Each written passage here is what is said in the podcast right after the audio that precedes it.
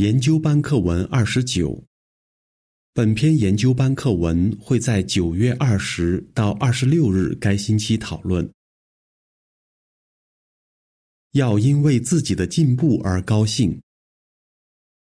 主题经文：每个人都应该查验自己所做的事，这样他高兴是因为自己所做的，而不是因为跟别人比较。加拉太书六章四节。唱诗第三十四首，形式中义。课文摘要：耶和华上帝不会拿我们跟别人比较，但有些人常常跟别人比较，觉得自己做的不够好。本篇课文会谈谈为什么跟别人比较没有好处，也会谈谈我们可以怎样做，帮助家人和弟兄姐妹。用耶和华的观点看他们自己。第一段问题：为什么耶和华不会拿我们跟别人比较？耶和华不喜欢千篇一律，我们从多姿多彩的受造物就能看出这一点。他创造的人也都不一样，每一个人都很独特，所以耶和华绝对不会拿我们跟别人比较。他看的是我们的内心，我们真正的为人。他知道我们有什么长处、短处和成长背景，也不会对我们有过高的要求。我们必须用耶和华的观点来看自己，这样我们就能思想健全，既不会过度看重自己，也不会小看自己。罗马书十二章三节。第二段问题。为什么拿自己跟别人比较没有任何好处？当然，我们可以好好观察一些很会传道教人的弟兄姐妹，向他们学习，这样我们就会学到一些技巧，让自己的传道工作更有成果。不过，学习别人的好榜样是一回事，拿别人跟自己比较又是另一回事。跟别人比较。很可能会让我们妒忌别人，感到灰心，甚至觉得自己很没用。我们从上一篇课文学到，跟弟兄姐妹竞争也会破坏我们跟耶和华的关系。耶和华很关心我们，所以他劝我们，每个人都应该查验自己所做的事，这样他高兴是因为自己所做的，而不是因为跟别人比较。加拉太书六章四节。第三段问题：你因为自己的哪些进步而感到高兴？耶和华希望你因为自己的进步而高兴。如果你已经达到受尽的目标，这真的很值得开心。这是你自己做出的决定，而且你这样做是因为你很爱上帝。请想想。从那时起，你有哪些进步？比如，你比以前更喜欢研读圣经吗？你在祷告时更愿意向耶和华说出心里话吗？你传道时更懂得跟人聊天或善用教导工具吗？如果你有家庭，你是不是靠着耶和华的帮助成了更好的丈夫、妻子、爸爸或妈妈呢？如果你在这些方面有进步，就很值得高兴了。第四段问题，本篇课文会谈谈什么？我们可以给别人一些帮助，让他们避免跟其他人比较，并且因为自己的进步而高兴。本篇课文会谈谈父母可以怎样帮助孩子，夫妻可以怎样互相帮助。以及长老和其他人可以怎样帮助弟兄姐妹？最后，我们也会谈谈哪些圣经原则能帮助我们按照自己的能力和情况定下合理的目标。父母和夫妻可以怎么做？第五段问题：根据以弗所书六章四节，父母不该怎么做？父母要小心。不要拿自己的孩子跟其他孩子比较，也不要对孩子要求过高，这样做可能会令孩子灰心丧气，甚至心生怨恨。以弗所书六章四节说：“做父亲的，你们不要激怒儿女，要按照耶和华的意思管教和劝诫他们，把他们抚养成人。”一个叫杏子的姐妹说：“老师希望我比别的同学更优秀。”妈妈也希望我有好成绩，这样老师和未信主的爸爸就会对耶和华见证人有好印象。事实上，妈妈希望我门门功课都考一百分，但我根本做不到。虽然我已经毕业很多年了，但有时我还是觉得，无论我多么努力，都不能让耶和华满意。第六段问题。父母可以从诗篇一百三十一篇一二节学到什么？父母可以从诗篇一百三十一篇一二节学到一个重要的道理。诗篇一百三十一篇一二节说：“耶和华啊，我的心不狂妄，我的眼不高傲，我不会好高骛远，也不会不自量力。我已经让自己平和安静。”好像断奶的孩子依偎在母亲怀里，我心满意足，好像断奶的孩子。大卫王说自己不会好高骛远，也不会不自量力，他非常谦卑，也很谦虚，所以他心里感到平和安静。做父母的可以从大卫的话学到什么呢？父母为人谦虚。就不会对自己有过高的期待，也不会对孩子有过高的期待。父母可以帮助孩子看出自己的强项和弱项，定下合理的目标，这样孩子就会更有自信。一个叫玛丽娜的姐妹说：“我妈妈从来不会把我跟哥哥、弟弟或其他小孩比较。他说每个人都有不同的天赋。”每个人对耶和华来说都很宝贵，因为妈妈这样教导我，所以我几乎不会跟别人比较。以下是第五到六段的图片描述：一家人在举行家庭崇拜时，一起做挪亚方舟。父母看到每个孩子都尽力而为，分工合作，就非常开心。图片的文字说。父母要肯定每个孩子付出的努力。回正文第七到八段问题：丈夫可以怎样尊重妻子？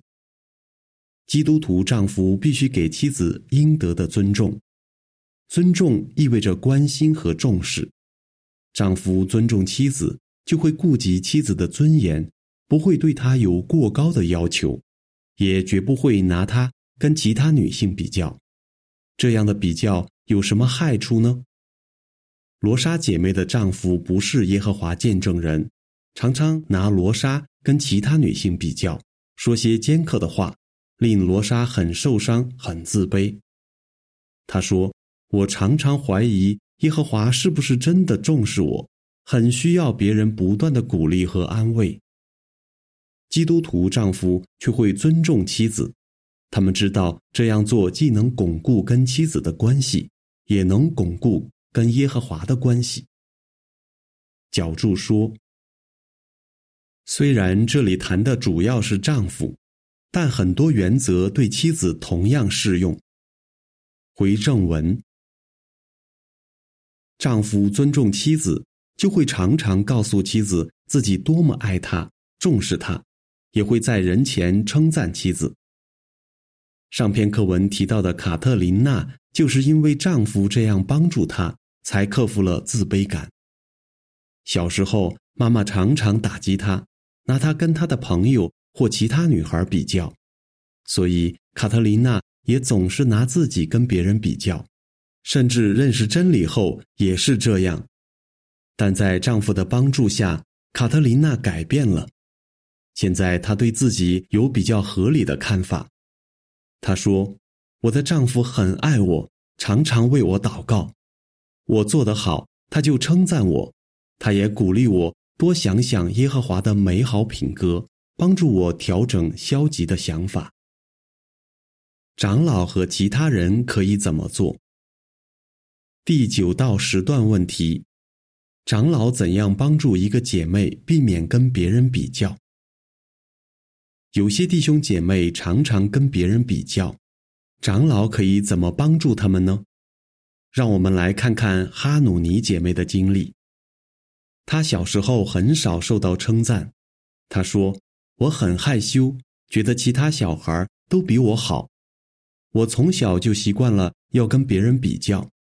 后来她受了劲，但还是常常跟弟兄姐妹比较，觉得自己在会众里没什么价值。”不过，现在他是个快乐的先驱，想法完全不一样了。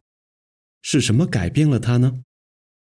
哈努尼说：“长老的关心对他帮助很大，长老信任他，还称赞他，说他是个好榜样。”他说：“有好几次，长老请我鼓励一些需要帮助的姐妹，他们把这个任务交给我，让我觉得自己是有用的。”我记得长老谢谢我鼓励年轻的姐妹，然后把《帖撒罗尼迦前书》一章二三节读给我听。当时我真的很感动，这些好牧人很关心我，让我知道自己在耶和华的组织里是有价值的。我非常感激他们。第十一段问题：我们可以怎么鼓励心碎的人和心灰意冷的人？以赛亚书五十七章十五节。以赛亚书五十七章十五节说：“崇高尊贵的主永远长存，他的名是神圣的。他说：我住在崇高圣洁的地方，却与心碎的人和心灰意冷的人同在。我要使心灰意冷的人精神焕发，使心碎的人心里振奋。耶和华非常关心。”心碎的人和心灰意冷的人，鼓励这些亲爱的弟兄姐妹，不只是长老的责任，我们人人都可以尽一份力。我们可以真诚的关心他们。耶和华希望通过我们，让这些宝贵的绵羊感受到他的爱。另一方面，我们为人谦虚，也能鼓励弟兄姐妹。我们不想引人注目。以免引起别人的妒忌。相反，我们会善用知识和能力来鼓励别人。第十二段问题：为什么平民百姓很受耶稣吸引？我们看看耶稣怎样对待门徒，也会学到该怎样待人。耶稣是有史以来最伟大的人，但他性情温和，心里谦卑。马太福音十一章二十八到三十节。耶稣智慧非凡，学问渊博，但他从不卖弄。他说的话、讲的比喻都浅显易懂，让平民百姓深受触动。耶稣跟那些自以为是的宗教领袖不一样，他从来不会贬低别人，不会令他们觉得自己在上帝眼中没有价值。耶稣非常尊重普通老百姓，给他们尊严。以下是封面图片的文字：耶稣常常花时间跟朋友在一起，而且从不摆架子。他的门徒都很喜欢亲近他。回正文。第十三段问题：从耶稣对待门徒的方式，我们怎么看出他既仁慈又有爱心？我们从耶稣对待门徒的方式，也能看出他既仁慈又有爱心。他知道门徒的能力和情况都不相同，能够承担的工作和取得的成果也不一样。但只要一个人尽力而为，他就非常欣赏。从耶稣说的银元的比喻，我们就能看出这一点。比喻中的主人按照奴隶各自的才能。给他们工作。有两个奴隶很勤奋，赚了很多钱。虽然一个赚的比另一个多，但主人给他们的称赞是一样的。他说：“又良善又忠信的奴隶，你做得好。”马太福音二十五章十四到二十三节。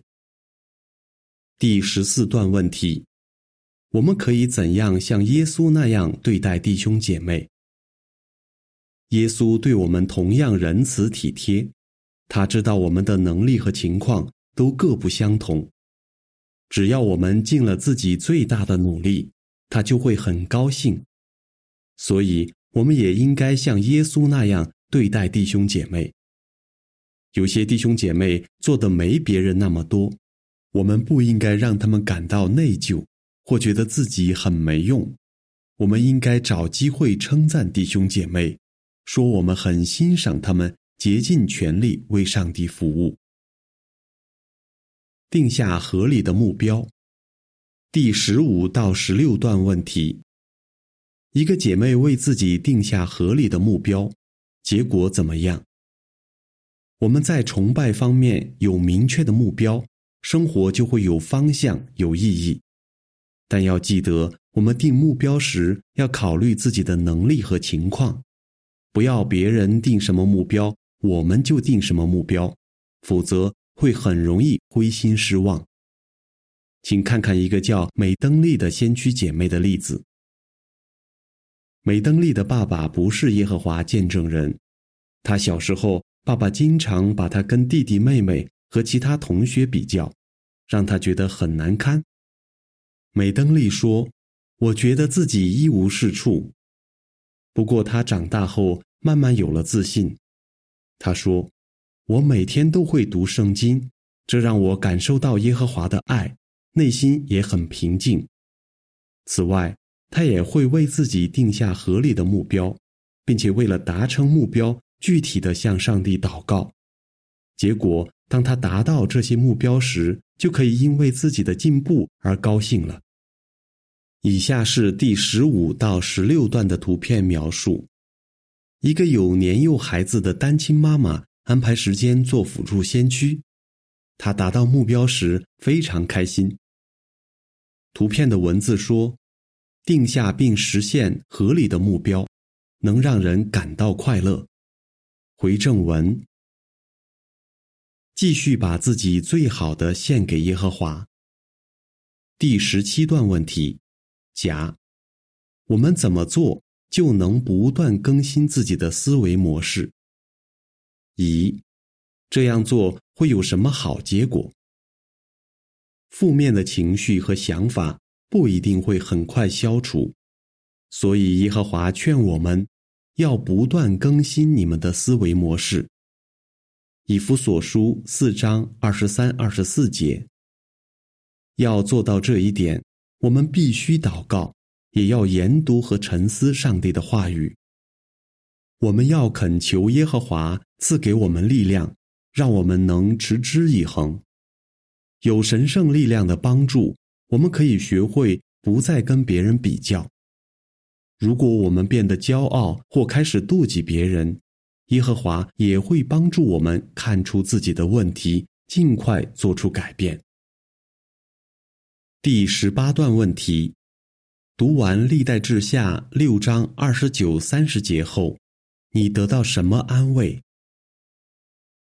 历代志下六章二十九、三十节说：“你的子民以色列人，无论是个别还是全体。”朝着这座圣殿伸开双手祷告，毕竟每个人都知道自己的忧伤和痛苦。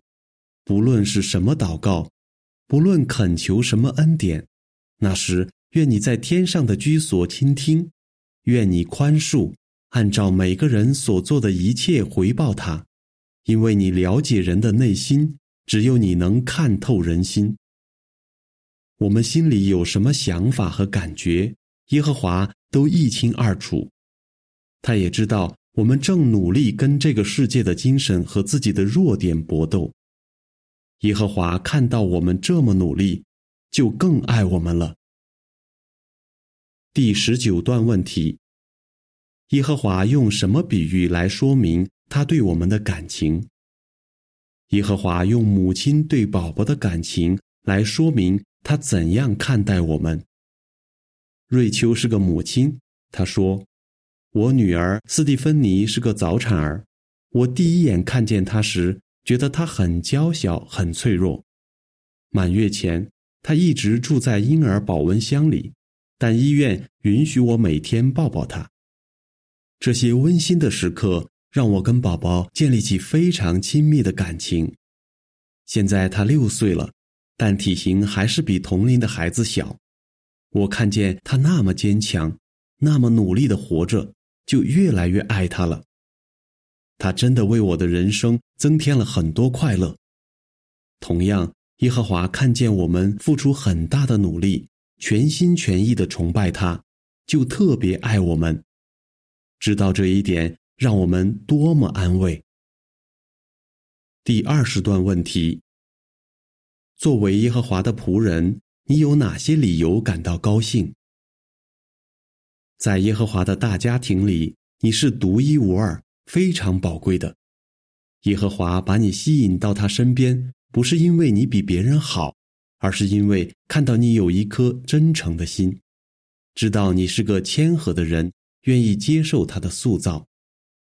只要你尽力敬奉他，他一定会非常欣赏你。你坚韧不拔，忠贞不渝，这说明你有一颗美好良善的心。路加福音八章十五节。所以要继续把自己最好的献给耶和华，这样你就真的可以因为自己所做的而感到高兴了。课文复习，你会怎样回答？父母可以怎么做帮助孩子因为自己的进步而高兴？长老可以怎样做让弟兄姐妹感受到关爱和赏识？